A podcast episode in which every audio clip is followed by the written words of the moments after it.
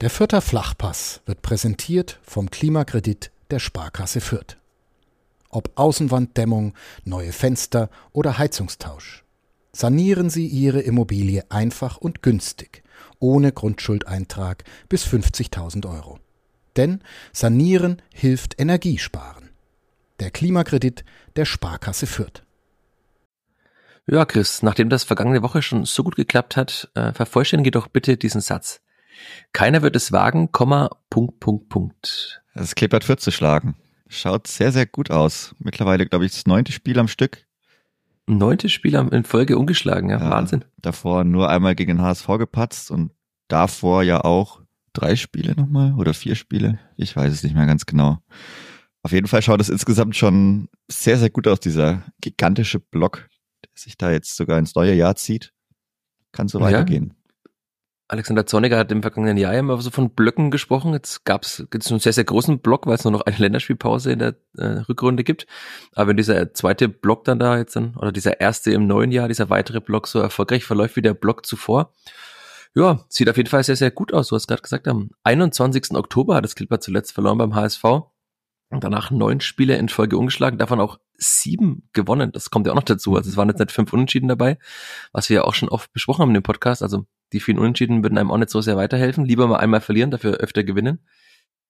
Das macht das Kleber ganz gut. Jetzt sind es mittlerweile dann drei komplette Monate ohne Niederlage. Also der ganze November, der ganze Dezember und der ganze Januar. Das hört sich an wie, um in unserem Duktus zu bleiben, wie eine Spitzenmannschaft, oder? Kann man nicht mehr wegdiskutieren. Also mittlerweile sind dann auch 19 Spieltage gespielt. Am Anfang sagt man immer so, die ersten, die ersten zehn geben so die Richtung vor. Dann denke ich, nach den zweiten zehn kann man dann nochmal weiterschauen. Schaut auf jeden Fall sehr, sehr gut aus. So, die meisten sind noch relativ verhalten. Ich glaube, das hat man jetzt im Spiel oder im Stadion hat man dann schon gemerkt, dass es dann doch noch um was geht, gerade so zum Ende hin. Also die Atmosphäre war da schon, ich glaube, die meisten waren schon aufgeregt und man merkt dann schon auch, auch an den Leuten, dass man jetzt plötzlich was zu verlieren hat. Aber in der, also in der positivsten Art und Weise, dass man dann auch eben das, was man hat, nicht mehr los, äh, nicht mehr weggeben will. Und dann macht es auch, ich glaube, allen deutlich mehr Spaß. Ja, wer die PK nach dem Spiel gesehen hat, ich habe ja versucht, den vierter Flachpass in die PK zu transportieren, Alexander Zorniger ein Statement daraus zu locken, ob das Clipper jetzt eine Spitzenmannschaft ist, weil dann hätte man es endgültig jetzt mal feststellen können. Gut, kann man mittlerweile auch so wahrscheinlich, aber er hat sich ja sehr verhalten noch gezeigt. Er hat gesagt, er ist sehr, sehr froh, dass man 35 Punkte geholt hat, damit 15 Punkte Vorsprung vor den Abstiegsplätzen hat, wo jetzt plötzlich alle gewinnen, also zumindest Eintracht Braunschweig alles gewinnt und es alles nochmal doch spannender macht, dass auch der FC Schalke jetzt plötzlich nur noch vier Tore von einem Abstiegsplatz, direkten Abstiegsplatz entfernt ist. Und dass er damit gerade gar nichts zu tun hat, kann ich verstehen nach dem vergangenen Jahr, aber es ist schon auch ein bisschen viel an das Statement, oder? Ja, es die Frage, wie lange man das dann durchziehen kann. Also, wenn man jetzt einfach gefühlt nicht mehr verliert oder nicht mehr sehr viel verliert. Ich denke, die Angehensweise wird dann trotzdem ähnlich sein. Also das, was man gewonnen hat, nicht mehr zu verlieren, dass man immer wieder schaut, wie man es im letzten Jahr dann auch gemacht hat, die Mannschaft, die man hinter sich hat, versucht man hinter sich zu lassen. Das ist dann halt, schaut dann natürlich ein wenig anders aus, wenn du oben stehst. Aber ich denke, das Gleiche oder die gleiche Art und Weise, die er letztes Jahr gepredigt hat, einfach schauen, dass man die Mannschaft, die man hinter sich hat, dass, wir, dass die ja nicht mehr überholen. Ich denke, das wird man versuchen, so durchzuziehen. Wird jetzt nur ein bisschen schwieriger, weil auf Platz zwei doch ein paar mehr Mannschaften hinter einem sind ja, als letztes klar, Jahr auf Platz aber, 10 bis 12. Aber die Herangehensweise, warum sollte die sich ändern? Also ich finde auch, daraus kann man sehr, sehr viel Kraft ziehen, sehr, sehr viel Positives schöpfen, auch da eine gewisse Geilheit einfach, dass man sagt, okay, das, was wir haben, das nimmt uns erstmal keiner weg oder da müsst ihr erstmal schauen, wie ihr uns das wegnehmt und ja, nicht irgendwie, dass man im positivsten Sinne wirklich was, was zu verlieren hat. Also, dass man das, was man sich gesammelt hat, mit allem, was man hat, verteidigt und dann einfach sagt, ja, da müsst ihr erstmal schauen, wie ihr uns das wieder wegnehmen könnt. Auf jeden Fall eine sehr, sehr schöne Ausgangsposition jetzt so Ende Januar 2024 und vor allem, ich habe nochmal so am Sonntagabend nachdem der ganze Stress mal abgefallen ist, nach dem Arbeiten nachgedacht. Wir hatten uns ja alle gewünscht, dass es eine sorgenfreie Saison gibt. Ich glaube, dass es die geben wird, kann man schon mal vorstellen. Wenn das jetzt vielleicht nur positive Sorgen, wie du es gerade gesagt hast, also dass man sich dann sorgt, dass man vielleicht wieder von Platz zwei auf Platz vier mal abrutschen kann an einem Spieltag. Aber das sind ja Sorgen, die, naja, die kann man vielleicht ganz gerne haben. Das sind Luxussorgen, würde ich fast mal sagen. Naja, über dieses 2-1 gegen Holstein Kiel, das haben wir noch gar nicht genannt, das Ergebnis, glaube ich. Über Andreas Linde müssen wir auch sprechen, über viele andere Dinge, über Zuschauerzahlen, über komischerweise erfreuliche Zuschauerzahlen plötzlich, nachdem es am Freitag noch ganz anders aussah. Ja, über all das müssen wir und werden wir sprechen in der neuen Folge des Vierter Flachpass. Wie ihr das gewohnt seid, gibt's alles nach einer kurzen Unterbrechung. Bis gleich. Vierter Flachpass, der Kleeblatt-Podcast von nordbayern.de. Und damit herzlich willkommen zur 164. Folge des Vierter Flachpass. Wie immer mit mir, Michael Fischer, und mit Chris Sehm. Hallo Chris. Servus Michi. Wir gehen diese Folge, wie gerade schon erwähnt, in der gewohnten Aufstellung an. Keine Überraschungen. Aber um dann mal zum Spiel gegen Holstein Kiel überzuleiten, da gab es dann doch eine Überraschung. Ich nehme an, du warst überrascht beim Blick auf die Startelf. Ja, also ich hätte jetzt erstmal einen gelernten Info äh, Linksverteidiger erwartet, wahrscheinlich dann wieder Kerim Chalanolu, der dann nur auf der Bank saß, auch das ganze Spiel über auf der Bank saß. Äh, ja, fand ich schon sehr überraschend, dass man dann, dass Lukas Petkov in der Startelf verblieben ist, obwohl äh, Gideon Jung reinrotierte. Also ja, wusste jetzt nicht so richtig, was ich damit anfangen soll. Dass Osama Dadi erstmal nicht spielt, war eigentlich auch klar kam erst am Freitag zurück, hat einfach das Abschlusstraining dann mitgemacht, aber nicht mehr, ja. Nee, aber das war ja Quatsch. Also das hat man schon mal, so Sachen hat man schon mal gemacht. Da hat man das letzte Mal verloren, so von daher. Mhm. Muss man, hat man da, glaube ich, auch draus gelernt, dass man da gar nichts irgendwie auf Krampf, oder das vielleicht nicht mehr so macht, dass man da auf Krampf irgendwie schaut, dass die Leute dann wieder dabei sind, wenn es nicht sein muss. Aber das mit Lukas Petkov war sicherlich eine riskante Lösung, die sich aber äh, gut ausgezahlt hat. Ja, also wir haben es ja einmal gesehen beim Testspiel gegen Ingolstadt, da hat er ja als Rechtsverteidiger begonnen, hat dann später mit Marco Mayhofer getauscht, so nach gut einer halben Stunde.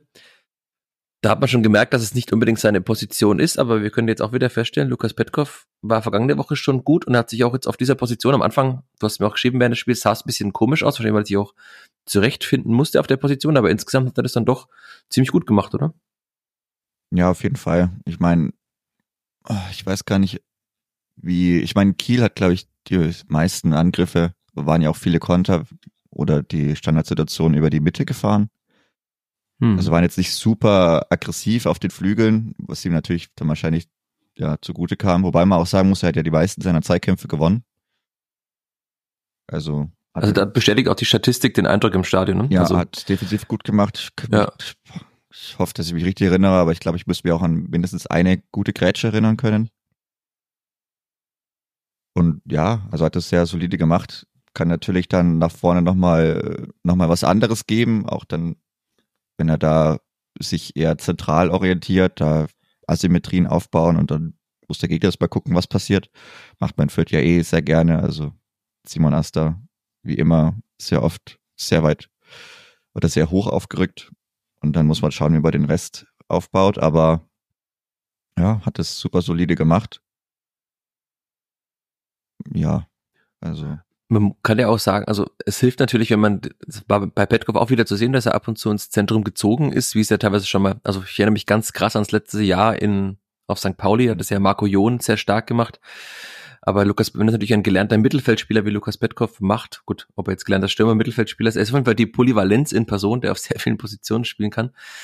Hm, aber da hat man schon gemerkt, dass er das auch, also rein vom technischen und vom, vom Raumgefühl auch gut kann. Also das ist natürlich klar, wenn er auf dieser Position eigentlich zu Hause ist, dann hat man da nochmal einen, zusätzlichen Gewinn im, im Ballbesitz. Und das war ja auch die Erklärung von Alexander Zornig, hat ihn ja gefragt, weshalb eben Kerem Canolo rausrotierte und dafür Lukas Petkov reinkam. Und die Erklärung war ja, dass es eigentlich eine taktische Sache war, dass man gegen Kiel eben nicht nur pressen kann und hochstehen kann, sondern auch mit dem Ball sehr viel spielen kann. Und Zitat, er wollte etwas mehr Qualität im zentralen Bereich mit dem Ball aufbauen. Das also kann man sagen, Chapeau, hat sich gelohnt, dieser Wechsel, auch wenn ich ihn nicht unbedingt erwartet hätte. Alexander Zornig hat ihn erwartet. Das ist klar, hat es ja entschieden. Aber also insgesamt muss man einfach sagen, Lukas Petkov in diesem Podcast kam er teilweise nicht so gut weg, aber die ersten zwei Spiele sind auf jeden Fall, also kann man fast sagen, der Gewinner der ersten zwei Spiele, wobei das wahrscheinlich dann Amindo Sieb ist, aber einer der Gewinner von vielen Gewinnern in, in den ersten zwei Spielen, kann man schon sagen. Und nachdem mancher schon irgendwie ja, skeptisch war, was so die Zukunft von Lukas Petkov in Fürth angeht. Er hat sich auf jeden Fall zurückgekämpft. Vielleicht liegt es an der neuen Frisur. Also neues Jahr, neue Frisur. Es funktioniert auf jeden Fall.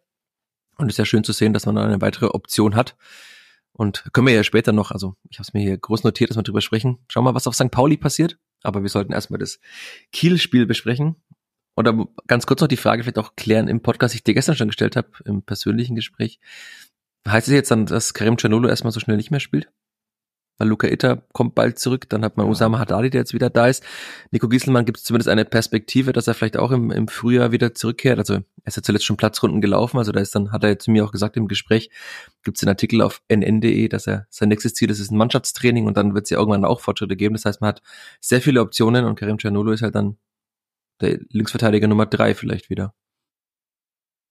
Ja, also gerade da Osama Haddadi ja auch nicht stark belastet worden ist während des Afrika Cups, denke ich. Minimal, ja.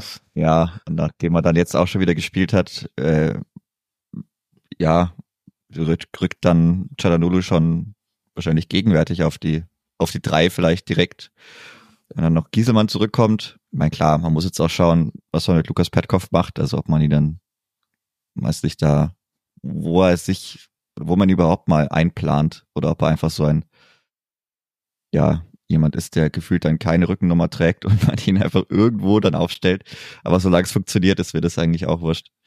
Da kann er da rotieren. Aber für Kerem Cialanolo ist es natürlich wieder mal, glaube ich, ein, ein harter Schlag, mit dem er dann erstmal umgehen muss. Vor allem, also ich fand seine Leistung auch in Paderborn jetzt nicht so gut. Alexander Zorniger hat sie dann öffentlich dann doch äh, für ganz gut befunden, aber also er wäre wahrscheinlich nicht rausrotiert, wenn er die, die Leistung jetzt bombastisch gewesen wäre. Also weil Alexander nee. Zorniger ist ja dafür bekannt, dass er eigentlich schon Mannschaften, die funktionieren, auch vertraut. Und er hätte ja sogar jetzt in diesem Spiel gegen Kiel wieder in der Fünferkette außen spielen können. Das heißt, wo er defensiv gar nicht so sehr gefordert gewesen wäre wie in der Viererkette. Und eigentlich ist er ja auch, also das habe ich ein bisschen stutzen lassen, so bei der die technische Qualität, die hat er ja eigentlich auch. Also dann glaube ich, dass diese defensiven Probleme, die waren natürlich auch systembedingt, weil man mit der Viererkette gespielt hat. Da empfehle ich nochmal die Folge der vergangenen Woche. Also natürlich hat man da gemerkt, dass ein Innenverteidiger fehlt und Kerem Cianullo wahrscheinlich kein Linksverteidiger für eine Viererkette derzeit ist noch.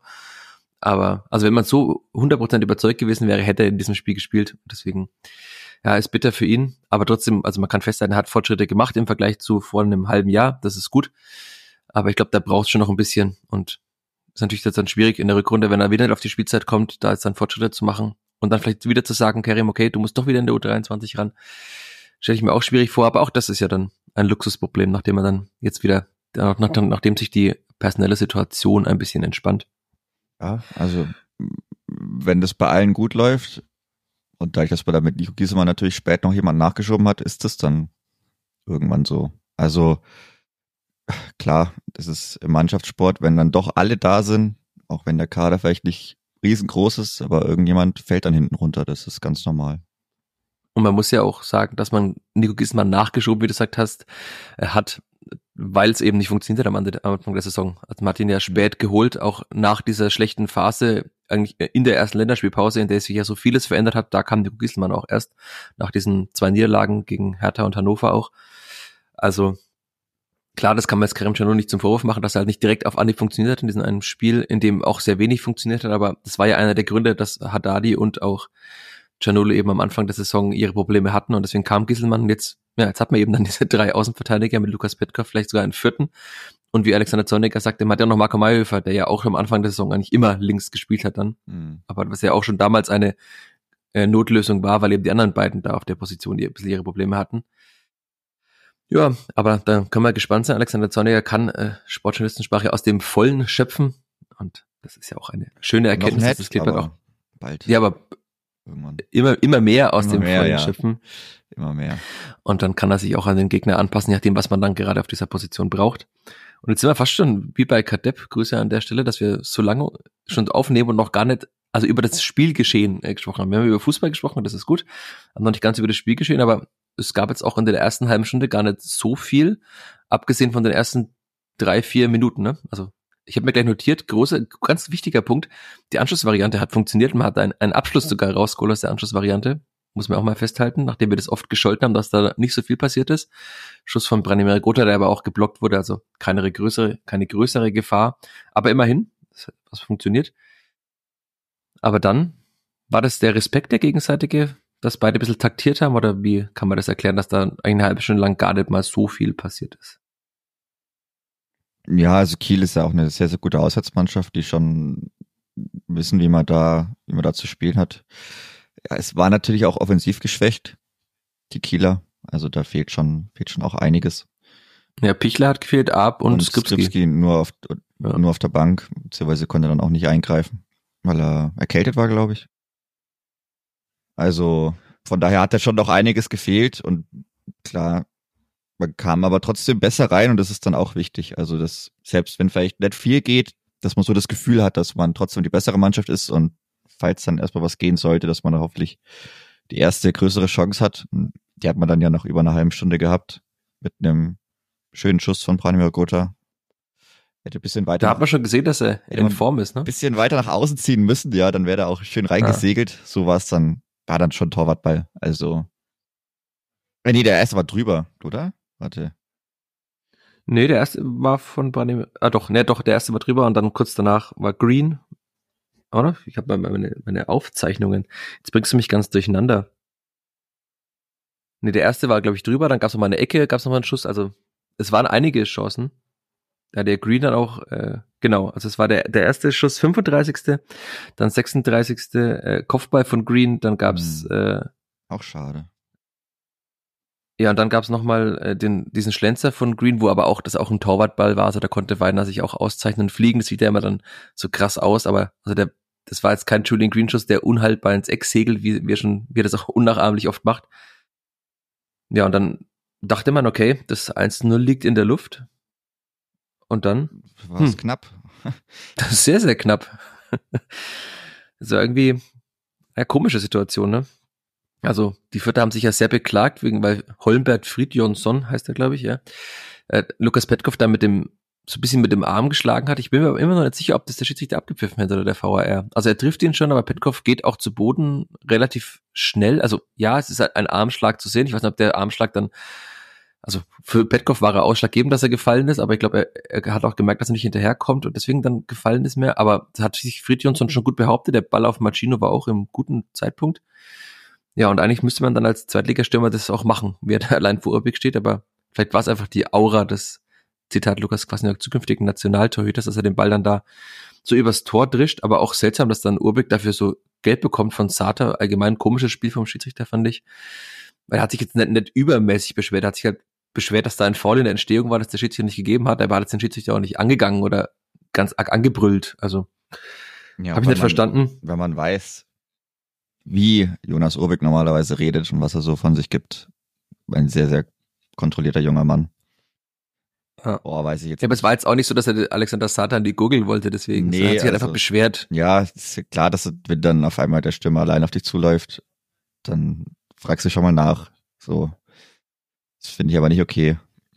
Ja, keine Ahnung, also war ja dann noch. Und Alexander Zornig hat auch Gelb ja, bekommen. Ja, aber dafür Gelb gibt's bestimmt wieder, wird ihm wieder nachgetragen von seinem kleinen Sohn, dass er da wieder eine gelbe Karte gesehen hat. Aber ja, ich weiß nicht, also hat so ein bisschen, bisschen Schärfe reingebracht.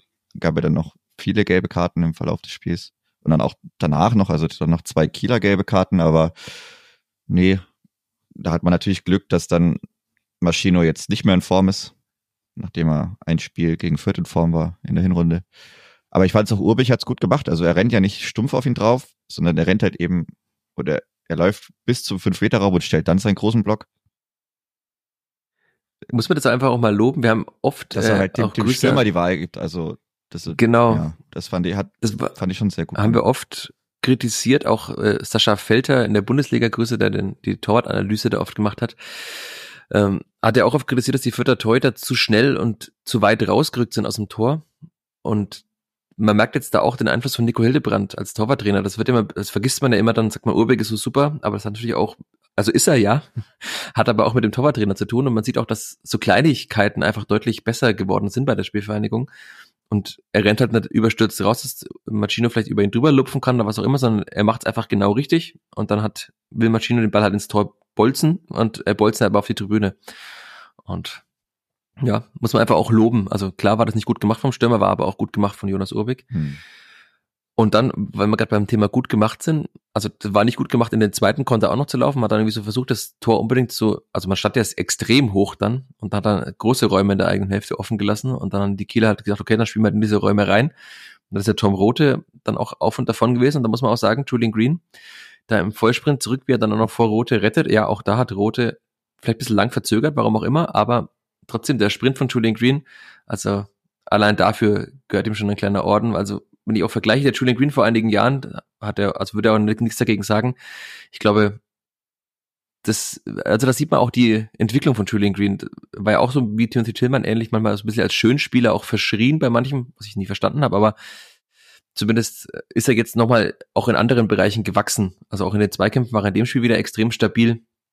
Also abgesehen von weiteren guten Werten, ich glaube 37 von 38 Pässen zum Mitspieler und so, also die Passsicherheit im Mittelfeld, Zweikampfstärke und halt dann auch die Defensivarbeit, dass es sich nicht zu schade ist, da einfach dann halt im Vollsprint über 40 Meter vor das eigene Tor zu rennen und den Ball abzuwehren. Also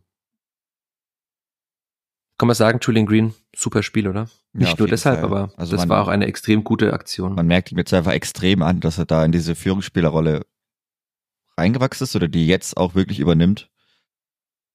Übernimmt er die Verantwortung auf dem Platz und ja, also vor ein paar Jahren wäre er da vielleicht nicht mehr rangekommen an den Ball.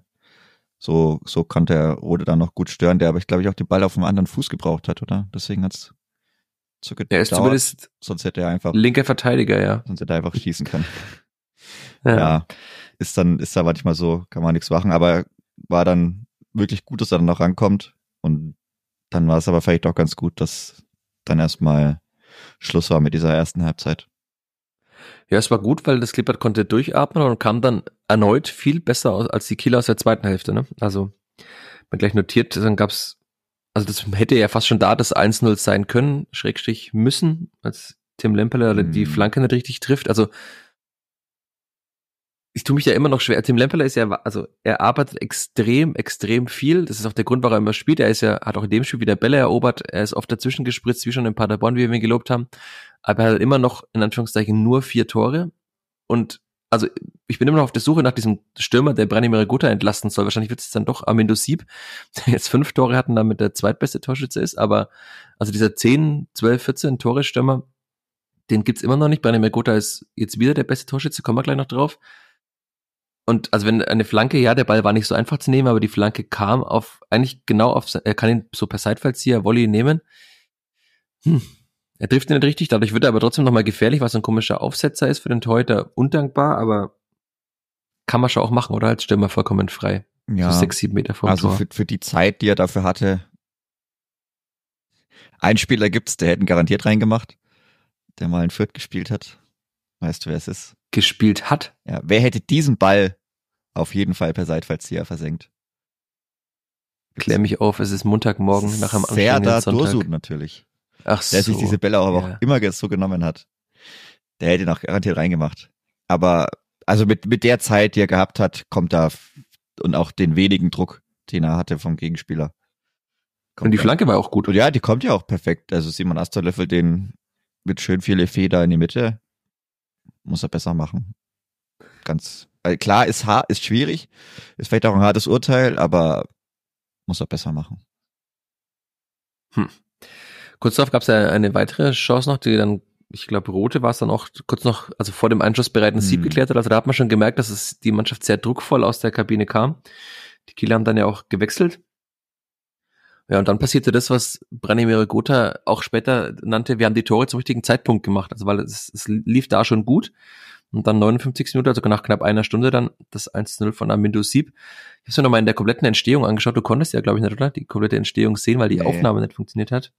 Aber ähm, es geht ja los mit dem Abstoß von der, also der rechten Seite spielt Gideon Jung. Und ich habe geschaut, es sind ja genau 20 Sekunden gewesen, bis der Ball vom eigenen Tor in, äh, im Kieler Tor lag. Vierter Kontakt war das ein langer Ball von Petkov. Also sie wollen sich hinten rausspielen, dann schlägt Petkov den Ball, dann sieht es ein bisschen komisch aus, weil Lemperle den Ball ja erst nicht kontrollieren kann, aber durch das Nachsetzen von Lemperle hat man vielleicht auch dann das Glück des, das Glück einer Spitzenmannschaft, dass man sich auch erarbeitet hat, aber das Glück, dass der Ball dann genau zu Branimir Gotha prallt, der im genau richtigen Moment auf Windows Sieb spielt. Und Sieb dann, muss man sagen, es hat einfach extrem gut gemacht. Also wenn den Ball mitnimmt mit Tempo, nochmal kurz abstoppt, in die Mitte zieht, Remberg aussteigen lässt und den Ball dann rechts ins Tor, äh, ja, schlänzt. Was ein Schlenzer? Hm. Ist Ja, doch, oder kann man sagen, war ein Schlenzer. Ja, platziert ins Eck gesetzt. Platziert ins rechte Eck auf jeden Fall. Also ein Schuss, wie man ihn von Amendo Sieber im Training sehr, sehr oft sieht und wie man ihn mittlerweile glücklicherweise auch öfter sieht in Spielen. Also jetzt zweites Spiel, zweites Tor, zweites Mal 1 zu 0, da kann man sagen, ein extrem wichtiger Spieler für die Spielform inzwischen geworden, ne, dieser Amendo Sieb, der immer noch 20 Jahre alt erst ist. Ja. Also und da stimmt die Entwicklung auf jeden Fall. Und es bleibt dabei, dass wenn sie trifft, normalerweise gewinnt die Spielvereinigung dann zu null. Aber. Ja, viermal haben sie, glaube ich, zu null gewonnen, aber sie gewinnen auf jeden Fall immer, wenn er da ist. Immer, ja. wenn Amendo Sieb, nee, wenn er, genau, wenn er in der Stadtformation steht und trifft. Das war es, glaube ich. Ja. Also von daher kann gerne so weitergehen. Wobei, also es war schon ein super, super guter Schuss, aber auch in der Nachbetrachtung, ich weiß nicht, ob der irgendwie, sieht mir die ganze der Bewegungsablauf von Weiner hieß, glaube ich, der Torwart von Kiel. Timon Weiner, ja. Beiden Gegentoren. Also klar, kann sein, dass sie unhaltbar sind, aber irgendwas fand ich, hat mir, hat mich optisch daran gestört, wie er da zu den Bällen geht. Oder auch den Abdruck vielleicht nicht richtig findet, aber ja. Ja, es kann nicht jeder ein Jonas Urbig im Tor haben. Nee, ja, ich, ich weiß nicht, also kann, halt, kann auch locker sein, dass die unhaltbar waren, aber war auf jeden Fall ein super Schuss und auch dann doch auch verdientes Tor zum Zeitpunkt. Man muss auch sagen, Amido Sieb hat der vergangene Saison äh, vier Tore und einen Assist. Er hat dann der, hat er auch in der Winterpause, also beim Schalke-Spiel gesagt, dass er sich zum Ziel gesetzt hat, das deutlich zu übertreffen. Das ist ja klar. Also es sollte auch das Ziel sein, eines Spielers sich zu verbessern. Aber äh, vier, eins hat er, also einen Scorer und vier Tore in 30 Spielen vergangener Saison. Und jetzt hat er schon fünf Tore und drei Assists nach 19 Spielen. Also da kann man auch sagen, die Entwicklung stimmt. Ja, bleibt spannend zu sehen bitter für Dennis Sabini zum Beispiel, dass jetzt einfach Amendo Sieb extrem gut funktioniert, weil Tim Lemperle spielt ja immer. Also mhm. dadurch ist dann jetzt eigentlich dann beide Sturmpositionen weg. Kommen wir auch auf Dennis Sabini noch, aber da wird es jetzt wenig Grund geben, in den nächsten Wochen zu wechseln. Wenn Amendo Sieb so in Form ist, dann auch die Überzeugung jetzt mittlerweile hat, die Tore zu schießen. Also den Schuss in Paderborn haben wir gelobt, der Schuss war gut. Und ansonsten ja auch, also nicht nur aufgrund des Tores war das eine gute Leistung von Sieb, er hat auch dafür einige Gefahr gesorgt. Auch mit seinen Dribblings. Also nichts zu mäkeln. Ungewohnt für einen Vierter, aber einfach eine gute Leistung. Ja, und dann, hm, vier Minuten. Es gab in der 63. Minute schon einen, Eckball von Kiel, der wurde dann nochmal geklärt zum zweiten Eckball. Tja, und dann schlägt der Ball ein. Und irgendwie kann ich mir immer noch nicht richtig erklären, wer jetzt oder die Schuldfrage klären bei diesem Tor. Also ich habe es mir mehrmals angeschaut, auch auf den Bildern sieht es ganz komisch aus irgendwie haben die Kieler versucht, tatsächlich einfach den Ball ins Tor zu drücken und Jonas Ubik mit dem Ball ins Tor zu drücken. Also man sieht schon beim ersten Eckball von Holpi, der noch geklärt wird, dann, dass vier Kieler im 5-Meter-Raum stehen oder gefühlt im 3-Meter-Raum, wenn es mal einen imaginären 3-Meter-Raum gäbe. Also fast an der Torlinie stehen und auch Holpi den Ball, also das waren ganz klare Varianten, den Hol Holpi den Ball auch dahin spielt und beim zweiten Mal irgendwie, also Urbik kommt gar nicht raus, weil kleine Bekli ihn eigentlich fast blockt und dann ist Michalski gegen, also die Zuordnung stimmt eigentlich. Michalski steht gegen Eras, der ja auch groß ist und Kopfball stark.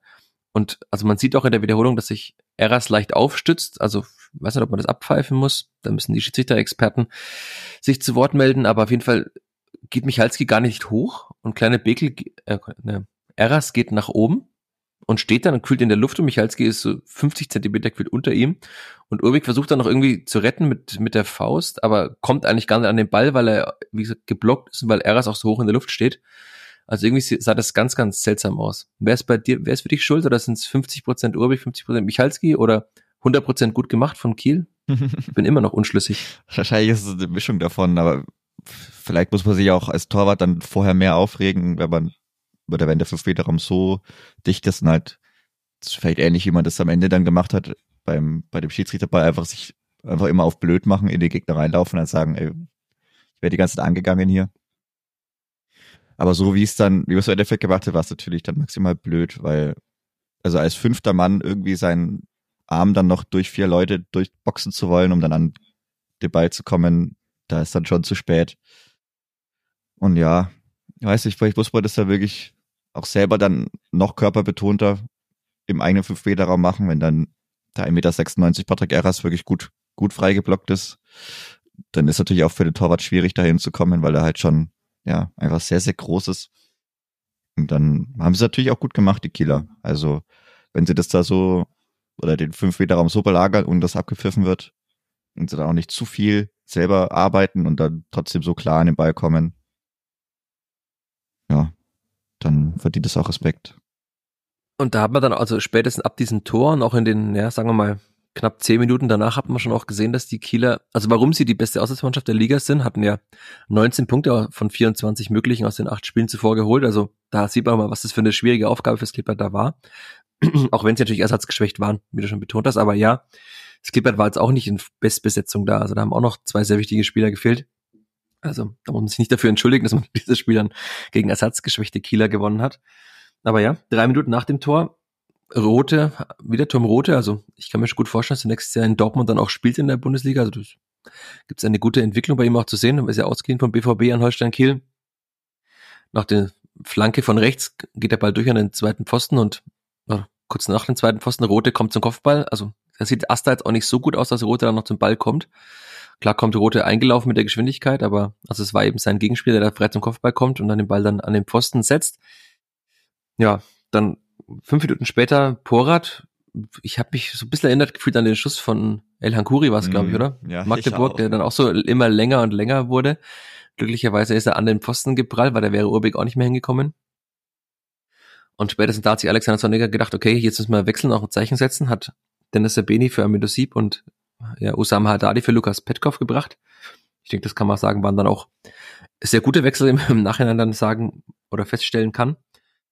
Ja, und dann zwei Minuten später hat Branimir Gotza das gemacht, was er machen kann. Tore im wichtigen Zeitpunkt schießen, wie er später auch sagte. Flanke oder Freistoß von Haddadi. Nachdem Herr Gotha den, also den Freistoß auch rausgeholt hatte, also das sieht man in der Wiederholung nochmal, vergisst man dann ja, wer den Freistoß rausgeholt hat, hat er auch klug gemacht gegen kleine Begler. Also das Foul sah nicht so schlimm aus, aber er hat es halt eben wieder, wie Branimir Gotha das auch immer gut macht, noch schlimmer aussehen lassen. Hat er sogar kleine Begler dann Geld bekommen für dieses Foul. Freistoß Haddadi. Ball wird erstmal geklärt und dann Branimir Gotha, ja, also man, man würde sagen, wahrscheinlich manche fünf von zehn trifft ein Spieler den, Branimir Gotha vielleicht sieben von zehn, trifft, nimmt ihn direkt aus der Luft. An schlechten Tagen geht er übers Dach der Nordtribüne. An einem guten Tag, wie am Sonntag, geht er dann genau neben dem Pfosten, zwischen Pfosten und Timon Weiners Hand ins Tor. Ja, und dann Branimir Gotha hat dann den, den Boss-Jubel gemacht. Aber auch da hat man ja gesehen, also man kann da viel reininterpretieren in solche Szenen, aber wie sich auch die Kollegen für ihn gefreut haben, wie sie ihn gestützt haben, ihren Anführer, ihren Kapitän da in dem Moment, weil er hat auch gesagt, also er hätte es nicht lang ausgehalten, wie er da oben dann auf der Bande stand, sondern die Kollegen mussten ihn dann schon auch stützen. Aber eine sehr schöne Szene, die auch viel ausgesagt hat. Also Maxi Dietz war wieder der Erste beim Jubel, der ist sowieso ist ja klar, der ihn stützen musste. Und was man aber auch, also auch so Kleinigkeiten sagen ja oft viel aus. Also wenn man in der Hintertorkamera sieht, ist es Dennis Sabeni, der bei diesem Schuss dann schon drauf spekuliert, also der einfach auf den Torwart zuläuft und dann sieht, dass der Ball, also er, er läuft erst so mittig aufs Tor zu und dann sieht man, als der Ball dann so, also von ihm aus gesehen nach rechts kommt, dass er sich auch schon hinorientiert für einen möglichen Abpraller. Also das ist eben auch da, wenn er den reinmacht, sagt man danach, ja, das, da steht da, wo ein Stürmer stehen muss. Er hat das aber auch gut antizipiert. Also er wäre da gestanden für einen Abpraller, für einen möglichen. Und auch sein Jubel. Ich hatte, auch das sind so kleine Dinge, wo man vielleicht viele reininterpretiert, aber auch sein Jubel auf Schalke war extrem ausgelassen und auch dieser Jubel war wieder extrem ausgelassen, was zeigt, dass er, was man so in der Unterhand ja immer hört, auch sich so dem, sich einordnen dieses Kollektiv auch wichtig ist für die Mannschaft Alexander Zorniger. Das sagt, auch wenn er nicht so viel spielt momentan, jetzt hat er wieder deutlich mehr gespielt, über 20 Minuten, auch gute Leistung wiedergebracht, zweites Mal in Folge, eine gute Leistung von Dennis Sabeni, aber auch das zeichnet diese Mannschaft gerade aus, dass auch die Spieler von der Bank kommen und eben alles für den Erfolg geben und ihre eigene Situation dann vielleicht ein bisschen hinten anstellen für den Mannschaftserfolg. Also hat Alexander Zorniger auch schon oft betont, dass es am Anfang der Saison eben teilweise nicht so war und auch das lässt einen hoffnungsfroh auf diese Saison blicken. Ja, 2-1 fürs Kleeblatt und dann hat man 20 Minuten überstehen müssen, aber die auch dann doch ziemlich gut überstanden, oder? Oder erinnerst du dich, hast du irgendwann mal gezittert in der Schlussphase? Also ich fand schon, dass eine trotzdem sehr emotionale Schlussphase war. Also weil das schon, aber es gab jetzt nicht diese Riesenchance nochmal, oder? Nee, die, die Riesenchance gab es dann vielleicht nicht mehr, aber es ist halt äh, trotzdem, man hat es ja auch gut zu Ende gespielt. Also gerade ganz am Ende dann hat man das wirklich relativ souverän gemacht, wo man da diese, ja, beim Eckball zum Beispiel und die vielen Ecken, die man rausgeholt hat und dann Einwürfe tief im, in der Kieler Hälfte, das hat man schon, hat man schon gut gemacht. Allgemein war man, glaube ich, sehr, sehr viel in der gegnerischen Hälfte unterwegs, also über die 90 Minuten hinweg. Von daher, also ich fand es gut zu Ende gespielt. Klar, am Ende das mit dem, mit dem Schiri-Ball, da hat dann vielleicht auch der Schiedsrichter mitgemacht. Das, wenn sich dann alle, alle blöd stellen, dann kann man das schon mal so mitnehmen. Ich habe ein bisschen Angst, dass es dann gefühlt nochmal 90 Sekunden drauf gibt. Aber, Gab's aber nicht, oder? Nee, nicht so. Ich glaube, bis vielleicht gab's auch mal ein klein bisschen, aber aber nicht nicht so viel, wie man vielleicht auch ja manchmal hätte erwarten können oder was es dann manchmal schon nach Sommerpausen dann so gegeben hat, wenn sie da wieder Schiedsrichter wieder stark motiviert waren, irgend neue Sachen durchzuziehen, das sich dann aber auch irgendwie irgendwann wieder gibt. Aber von daher hat man das dann schon gut zu Ende gemacht und dann war es natürlich auch ein emotionaler Abpfiff. Also da haben sich, glaube ich, alle extrem gefreut, als es dann doch wieder vorbei war und man dann auch äh, die Gewissheit hatte, dann doch nach einer Zeit auch oder schon während des Abpfiffs, dass dann auch äh, Karlsruhe wieder in Hamburg geführt hatte. Zum Gefühl 20. Mal. Zum Gefühl, ja, das war schon auch ein sehr verrücktes Spiel. Man, man kriegt es ja dann trotzdem auch, äh, auch immer mit, auch ohne die Einblendungen. Also da ging es auch gut ab. Ja, und dann war das auch bei bestem Wetter wirklich ein Spiel, das dieses Prädikat Topspiel verdient hat, war ein Spiel auf hohem Niveau, viele Chancen, sehr viel Energie. Gab jetzt vielleicht nicht die extreme Laufleistung, aber auf beiden Seiten, wie gesagt, gute Chancen, die die Einwechselspieler der Spielvereinigung auch sehr gute Energie reingebracht. Auch Usama, Usama Haddadi hat da ja sehr viel probiert, einige Sprints noch angezogen und das auch optisch sehr, sehr gut gemacht. Und ja, ich fand dann auch klar, die Stimmung war da dementsprechend gut. Und so ein bisschen das, was ich da oder was ich da schon erwartet hatte, so ich fand ein bisschen Pokalfeeling hat es dann trotzdem gehabt. Also von der von der Stimmung zumindest. Man muss auch, also ich will es ganz kurz zumindest erwähnen, Leander Pop hat sein Debüt gegeben noch in der 90. Minute.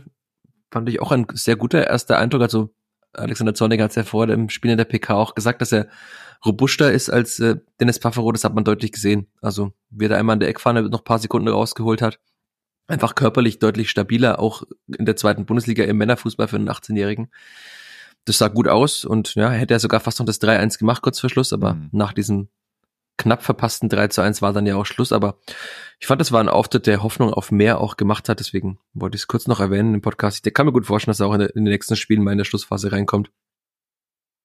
Und wenn er dann diese Rolle weiterspielt, dann kann er an der ja auch wachsen. Also er hat jetzt ja schon nach einem oder nach zwei Wochen in Fürth eigentlich schon mehr erreicht, äh, klingt blöd, aber mehr erreicht als bei der Hertha, weil da hätte er in der U19 oder U23 gespielt. In Fürth hat er nach seinem Wechsel direkt sein Profidebüt geben dürfen und die ersten vier Minuten zweite Bundesliga spielen. Also ich glaube, dieser Wechsel hat sich für ihn gelohnt. Ja. Ist ja auch schön. Ja, und dann war es äh, sehr schön im Stadion. Man hat gemerkt, die Menschen sind da geblieben, die Menschen wollten feiern. Leider blieb dann die Feier aus, weil es einen medizinischen Notfall auf der Haupttribüne gab. Da wurde ein älterer Herr, ja 89 Jahre alt, dem Vernehmen nach sehr lange behandelt was dann auch bei der Mannschaft, also die Mannschaft ist diesmal ziemlich schnell zur Nordtribüne gekommen, fand ich. Und ist dann ja auch ähm, bei der Mannschaft angekommen, hat sich dann gemeinsam mit der Nordtribüne entschieden, auf eine größere Feier zu verzichten. Das natürlich, was auch alles andere wäre natürlich auch pietätslos gewesen, auch wenn das, wie du vernommen hast, auf der Nordtribüne manche anders sah, offenbar.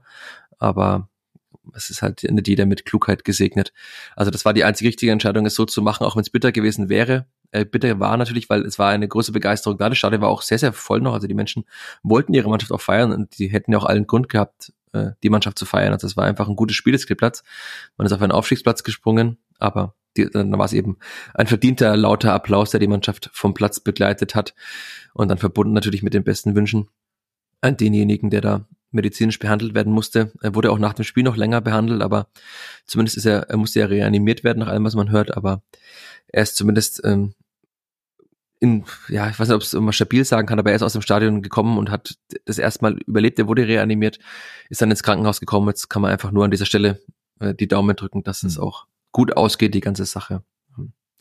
Ja, bitter, aber äh, das passiert leider auch im Leben. Das ist der Fußball nicht davor gefeit, dass es eben auch medizinische Notfälle im Fußballstadion gibt. Deshalb einfach alles Gute an denjenigen, auch wenn er das mit Sicherheit nicht hören wird, aber ähm, ich wollte es trotzdem einmal erwähnt haben. Ja, dann können wir dieses Spiel erstmal zumachen und können zumindest über was ein Thema sprechen, das in diesem Spiel keine Rolle gespielt hat, weil derjenige nicht da war, aber Andreas Linde verlässt das Clipper, hat Rashid Asusi auch nach dem Spiel bestätigt. Also er hat nicht bestätigt, wohin es geht, aber den Medienberichten aus Schweden zufolge wird Andreas Linde zum BK Hecken wechseln, die ja vergangene Saison noch Europa League gespielt haben gegen Leverkusen, wenn auch nicht allzu erfolgreich in der Gruppenphase, nämlich alle Spiele verloren. Die vergangene Saison in der schwedischen Liga, ich spreche den Namen nicht aus, am Ende werde ich wieder berichtigt, wie die Liga heißt. Aber auf Platz drei abgeschlossen, die Liga wird ja nach dem Kalenderjahr gespielt, weshalb Linde da jetzt auch hinwechseln konnte vor Saisonbeginn. Und ja, also kann man sagen, ein verständlicher Wechsel aus Lindes Sicht, nachdem er ja im vergangenen Sommer auch schon mit dem Gedanken gespielt hat, zu gehen. Und jetzt kann man eben noch ein bisschen Geld verdienen und er kann im Kalenderjahr einfach, also kann vor einer Saison wechseln und kann eine mhm. Vorbereitung mitmachen und kann dann dort wieder die Nummer eins werden. Ja. Also für alle Seiten, glaube ich, ein Gewinn, oder? Ja, also nachdem man dann eh weiß, oder auch gerade für Andreas Linde in dem Alter, mit dem Standing, das er persönlich dann trotzdem und mit dem, was er schon erreicht hat, hat, logisch, dass wenn sich da was auftut, wenn er da in die Heimat wechseln kann, dass er das dann auch macht oder machen muss. Ja. Schade, weil man sehr guten Zeiten Keeper verliert. Der vor allem auch, also von Alexander Zorniger ja sehr gelobt wurde, wie er seine Rolle angenommen hat. Also er hat offenbar nicht intern gestänkert oder was immer, sondern hat sich einfach auch da in den Dienst der Mannschaft gestellt. Und deswegen also wir haben ja Andreas Linde auch, als er noch gespielt hat, deutlich positiver gesehen, als er in Fürth so gesehen wurde. Also ich finde immer noch, dass er ein solider Torhüter ist. Also jetzt mit den wahnsinnigen Stärken auch, jetzt, der wird jetzt keine Karriere mehr vor sich haben, wie Jonas Urbig wahrscheinlich vor sich hat.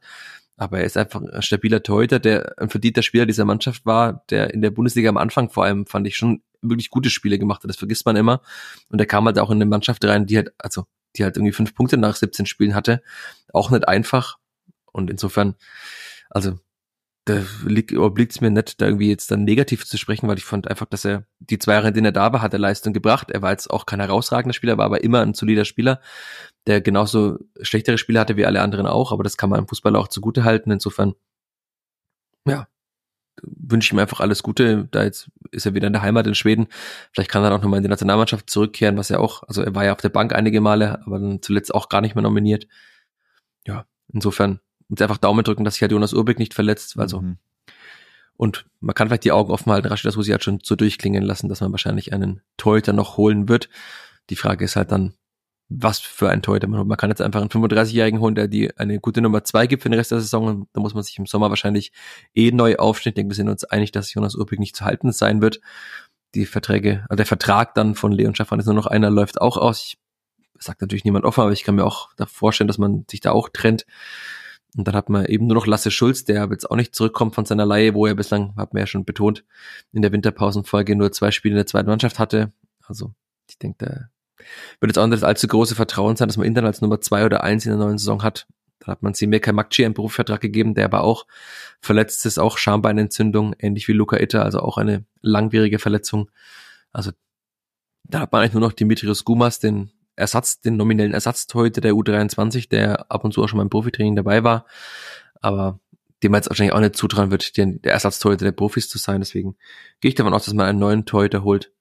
Und dann bin ich sehr gespannt, ob das dann schon die neue Nummer eins für kommendes Jahr ist oder ob es doch eine Lösung bis Ende der Saison ist. Das wird oder werden die kommenden Tage zeigen, weil bis Donnerstag ist der Transfermarkt ja noch geöffnet und dann können wir gespannt sein. Ein Transfer wird es noch geben. Da können wir uns ziemlich sicher sein. Ja. Um diese Folge dann abzuschließen, noch kurz der Blick. Das Klippert fährt als Tabellenzweiter zum Tabellenersten efter St. Pauli. Das hätte ich jetzt vor einigen Monaten auch nicht gedacht. Also, dass St. Pauli Tabellenerster ist, konnte man schon erahnen. Da war dann doch gut im Flow. Aber ich denke, man kann schon aus dem Hinspiel einiges mitnehmen. Da hat man St. Pauli dann doch gut im Griff gehabt, ging 0 zu 0 aus. Es war ein also schwieriges Spiel, aber Tom Bauer hat mir, wir werden den Titel auch mal Tom Bauer mag das Kleeblatt nicht. Das war eines dieser zwei Spiele, wo Tom Bauer dann doch sagen wir mal, nicht zugunsten des Clippers entschieden hatte, wenn Afolayan da vom Platz geflogen wäre, hätte man vielleicht dieses Spiel sogar gewinnen können. Da hätte der FC St. Pauli wirklich eine Niederlage. Jetzt hat er immer noch 19 Spiele, null Niederlagen. Aber man kann schon, glaube ich, auch feststellen, es wird ein extrem schwieriges Spiel. Also die Hamburger stehen da nicht zu Unrecht an der Tabellenspitze und jetzt ja auch schon mit einem ganz guten, ganz guten Abstand. Also zusammen mit der Spielfertigung ist der FC St. Pauli auf jeden Fall der Gewinner dieses Spieltags, nachdem sie jetzt gewonnen haben und alle anderen eigentlich verloren haben. Ja, muss man vielleicht an der Seitenlinie versuchen, das Duell zu gewinnen. Also auch zu performen, meinst du? Wie? Ja, auf jeden Fall. Also St. Pauli, dem Vernehmen nach die mit Abstand unbeliebteste Seitenlinie. in dieser Liga. Vielleicht kann man da gut, gut sticheln. Ich glaube, Pürzeler ist ja bekannt dafür, dass er da auch manchmal, ja, nee, ist so, Wettbewerbssport dann vielleicht auch nicht so gut emotional ist. Ja, vielleicht kann man da versuchen, irgendwie die, den Gegner auch noch vor eine Aufgabe zu stellen. Sich, das hört sich vielleicht komisch an, wenn man sich das irgendwie vornehmen möchte oder so, aber würde ich schon versuchen, da ein bisschen rumzustenkern an der Seitenlinie, wenn man da so Leute hat, die da auch gerne drauf eingehen und da vielleicht so versuchen, das Spiel zu beeinflussen, das Spielgeschehen, aber ja, auf Platz sehe ich die jetzt auch nicht unschlagbar. Also gibt schon immer wieder Phasen, in denen auch St. Pauli da Probleme hat. Hm. Jetzt haben sie zehn Siege, neun Unentschieden, immer noch ungeschlagen. Ist natürlich brutal. Aber ja, ich meine, Unentschieden reicht ja auch erstmal. Von daher. Ich glaube, ein Unentschieden wäre da quasi ein Auswärtssieg auf St. Pauli. Aber man hat ja, also St. Pauli war in der vergangenen Rückrunde schon stark und da hätte jetzt Klippert eigentlich, wenn Ragnar Ache minimal im Abseits gestanden hätte, nach wenigen Minuten 2-0 geführt. Gut, jetzt kann man sagen, Ragnar Ache zeigt auch beim, FC, äh, beim ersten FC Kaiserslautern gerade, dass er ein sehr, sehr, guter Stürmer ist. Also, da muss halt dann jetzt vielleicht Amido Sieb zwei Tore machen in den ersten Minuten, aber ja, ja der FC St. Pauli, ja, aber der FC St. Pauli ist extrem gut aber das Clipboard ist ja gerade auch extrem gut. Also, ja. das muss man auch festhalten. Und es, es hilft ja auch, der FC St. Pauli spielt sehr gerne Fußball, aber ich glaube, man darf sich halt nicht Fußball spielen lassen. Und die Gefahr ist natürlich, wenn man halt dieses extreme Gegenpressing spielt, wie man es teilweise spielt, dass man auch mal überspielt wird. Das können die Hamburger eben einfach gut ausnutzen. Sie behalten da immer auch die Ruhe, also da wird man jetzt keine Panik verbreiten, auch mal mit aggressiverem Anlaufen. Aber ich bin überzeugt, dass Clipper da gut mithalten kann, dass es auch wieder ein gutes Spitzenspiel wird. Ich freue mich auf das Spiel. Ich nehme an, auch die meisten Vierter freuen sich auf dieses Spiel, also weil man hat ja wirklich nichts zu verlieren. Also selbst wenn man da verliert beim St. Pauli, dann hat, dann hat man eben verloren, aber man hat trotzdem 35 Punkte, man wird nicht weiter abrutschen. Wir hatten es ja auch schon vor dem Spiel besprochen und es ist genauso gekommen. Also man hat jetzt sieben Punkte Vorsprung schon auf Rang 6. Also eine Niederlage macht jetzt erstmal nicht so viel aus, auch wenn es natürlich bitter wäre, weil diese Serie dann ausgerechnet auch in Hamburg wieder reißen würde. Die hat dort begonnen, würde vielleicht wieder reißen. Aber ist noch nicht so weit. Und selbst wenn man verliert, ist auch, hat, ist nicht viel passiert in der Tabelle. Also, man kann diese Heimstärke auf jeden Fall wieder mitnehmen in die nächsten Wochen. Das Clipper ist jetzt mittlerweile aufgrund der Hamburger Niederlage die stärkste Heimmannschaft der Liga. Und mhm. das sieht sehr, sehr gut aus. Und wenn wir gerade beim Thema Heimspiele noch sind, oder wollen wir noch kurz die Startelf für St. Pauli machen? Bleiben wir noch kurz da bei dem Thema. Wer spielt? Wer spielt links? Ich glaube, die Formation bleibt so gleich, die Aufstellung bleibt auch gleich. Wer spielt links? Lukas Petkov, Osama Haddadi oder doch Kerim Czernulu? Ich glaube, Kerim Czernulu wird es wahrscheinlich nicht werden. Ich meine, gut, man weiß nicht, ob jetzt irgendjemand krank ist, aber wenn man jetzt mal davon ausgeht, dass die Kadersituation so bleibt, dann ist das wirklich eine sehr gute Frage. Ob man da, ist halt die, die Überlegung, geht man doch oder ja, für die weiß ich, defensive Stabilität oder den Spieler, der einem da hoffentlich mehr defensive Stabilität erstmal im Vorhinein verspricht. Kann ich mir schon auch gut vorstellen, dass der Osama Haddadi da zurückkehrt. Allerdings hat es jetzt halt auch Lukas Petkov ganz gut gemacht. Wer weiß, was da wieder, welchen taktischen Kniffs da wieder gibt. Für den ja, vor allem ein bisschen um das Hinspiel. Hm dass man, also hat Alexander Zorniger haben auch alle betont, dass man das, das Zentrum da überladen wollte, weil St. Pauli eben auch im Zentrum gut ist. Und das wäre dann prädestiniert für Lukas Petkov, diese Rolle dann einfach immer wieder einzurücken ins, im Ballbesitz. Also kann ich mir schon auch gut vorstellen. Ich denke, Alexander Zorniger wird diese Überlegungen jetzt haben in der Woche. Am Donnerstag dürfte die PK sein, dann kann ich ihn ja mal fragen, wie die Überlegungen so sind. Er wird sie natürlich wieder nicht öffentlich kundtun, vielleicht kann man ja Tendenzen herauslesen, aber ansonsten können wir, glaube ich, festhalten, die Startelf dürfte so bleiben, oder? Ja, also nee, ja. Da gibt's glaube ich, keine Wechsel, wenn da nichts Unvorhergesehenes passiert. Also das ich habe nur auf die rechte Seite angespielt, nachdem Alexander Zorniger gesagt hat, er schaut da auch genau hin. Aber ich glaube, das war auch einfach ein Starkreden von Marco Mayhöfer auch. Also weil Simon Asta fällt ja nicht ab. Also es war, äh, äh, nee. warum sollte er ihn rausnehmen? Also kann ich mir auch nicht vorstellen. Nee, gerade auch, also auch die mit den Tempo-Dribblern, die da St. Pauli dann doch auf den Außen noch einsetzt, dass man da vielleicht noch bisschen körperlicher dagegen geht und auch den Speed aufnehmen kann, kann ich mir schon gut vorstellen, dass da auch, oder sollte normalerweise Simon Asta auch, auch wieder beginnen. Letzter Themenpunkt auf dieser langen Liste. Zuschauerzahlen. Am Freitag hat äh, das Spielver die Spielvereinigung verkündet, dass 7500 Dauerkarten verkauft sind, ein, ein sehr guter Wert. Und dann aber kurz danach verkündet, 9500 Zuschauer werden für dieses Topspiel nur erwartet. Gab es dann doch, also Alexander Zorniger hat zwar das versucht, sehr diplomatisch zu beantworten, meine Frage, wie er das findet, aber ich glaube, man hat ihm schon die Enttäuschung darüber auch angemerkt, dass er sich schon ein bisschen mehr Begeisterung und Euphorie in Fürth wünscht, wünschte. So auch nach acht Spielen in Folge ohne Niederlage, nach sechs Siegen aus diesen acht Spielen.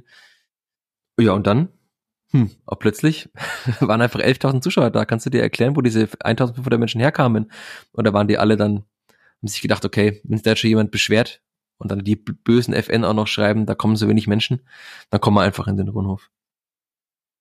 Die haben dann wahrscheinlich, äh, keine Ahnung, Freitag spätabends, nachts gemerkt, dass einfach der Himmel aufklart und dann war das Wetter so toll, dass man dann halt doch mal zu Fußball gehen kann an so einem, so einem Topspiel. Nee, aber. Also war es das Wetter?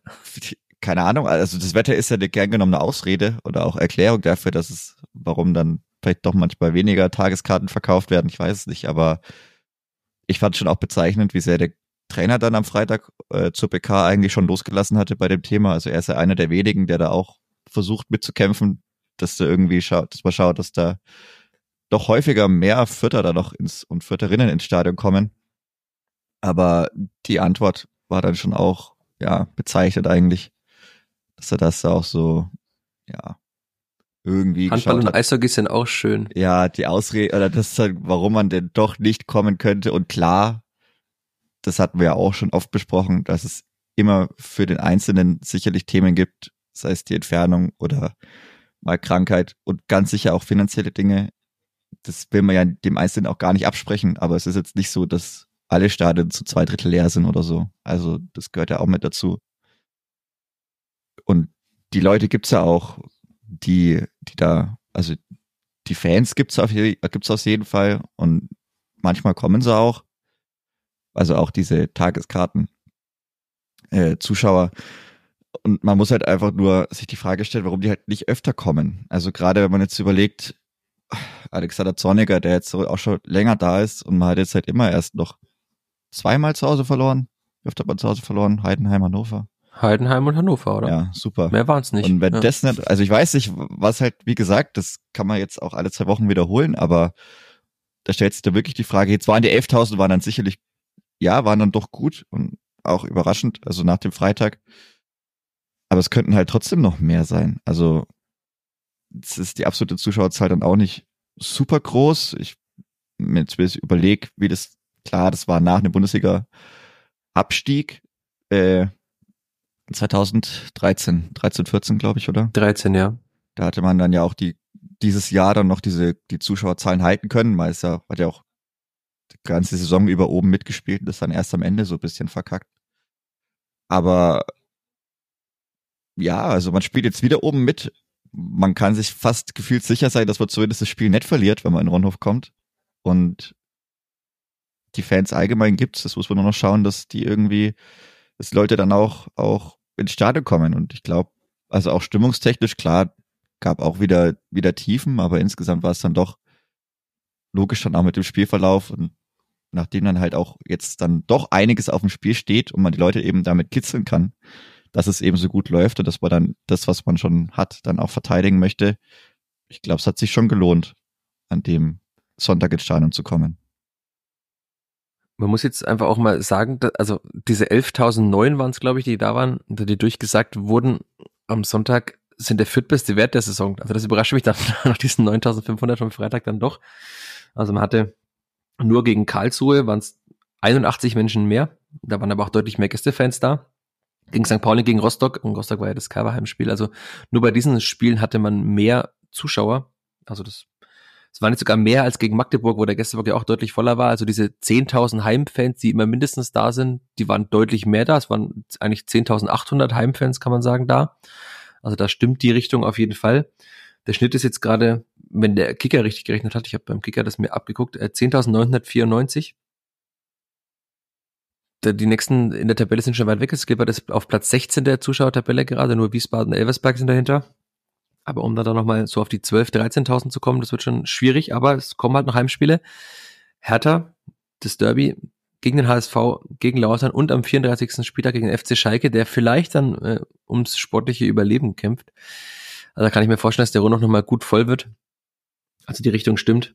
Und unsere, ja, ich habe mir das schon vor dem, vor dem Spiel ein paar Sachen angeschaut, dachte ich mir, okay, da müssen wir deutlich drüber reden, warum die Zahl so niedrig ist, aber sie war dann ja doch erfreulich hoch, deswegen müssen wir diese Diskussion jetzt gar nicht so sehr führen.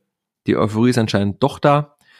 Und das ist ja auch ein schönes Zeichen. Ich kann mir vorstellen, in den nächsten Wochen dürfte der Rundhof dann auch ähnlich voll sein. Es wird ja wärmer, ist nicht mehr ganz so kalt, das Wetter passt. Die Vierter sind erfolgreich.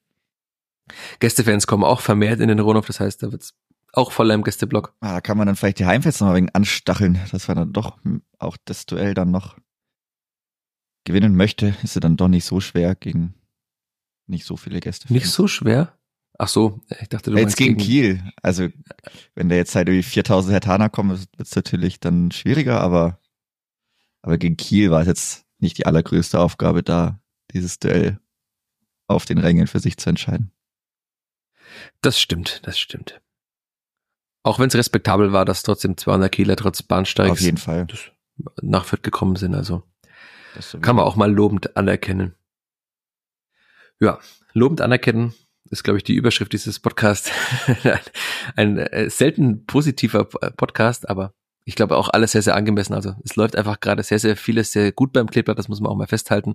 Wir sind bekannt dafür, sehr kritisch auf die Spielfang zu schauen. Ich glaube, das ist auch wichtig und richtig, aber man darf auch mal die guten Entwicklungen einfach auch mal lobend hervorheben. Man muss nicht immer das Haar in der Suppe suchen, hat Alexander Zornig gesagt, sondern einfach mal sagen, es läuft ziemlich gut. Und ja, es läuft ziemlich gut. Und das ist doch auch eine schöne Erkenntnis, dass es einfach extrem gut läuft und wir hoffen dann einfach, dass es auch auf St. Pauli gut läuft und wir dann auch da über ein sehr schönes Spiel sprechen können.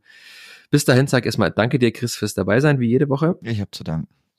Und all euch da draußen vielen Dank, wie auch in jeder Woche, fürs Zuhören, fürs Input geben. Vielleicht auf, auf X, auf Twitter ist die Kleeblatt-Bubble schon sehr, sehr klein geworden. Ich glaube, das liegt einfach am Algorithmus vom lieben Elon. Aber gerne auch wieder mehr Beteiligung. Was gefällt euch, was gefällt euch nicht an diesem Podcast? Wir sind immer offen dafür, ob persönlich oder auf elektronischem Wege, wie es gerne heißt. Ja, Sagt uns gerne, wie euch diese Podcasts gefallen und dann macht's gut, bleibt gesund. Bis bald. Ade. Ciao, ciao. Mehr bei uns im Netz auf nordbayern.de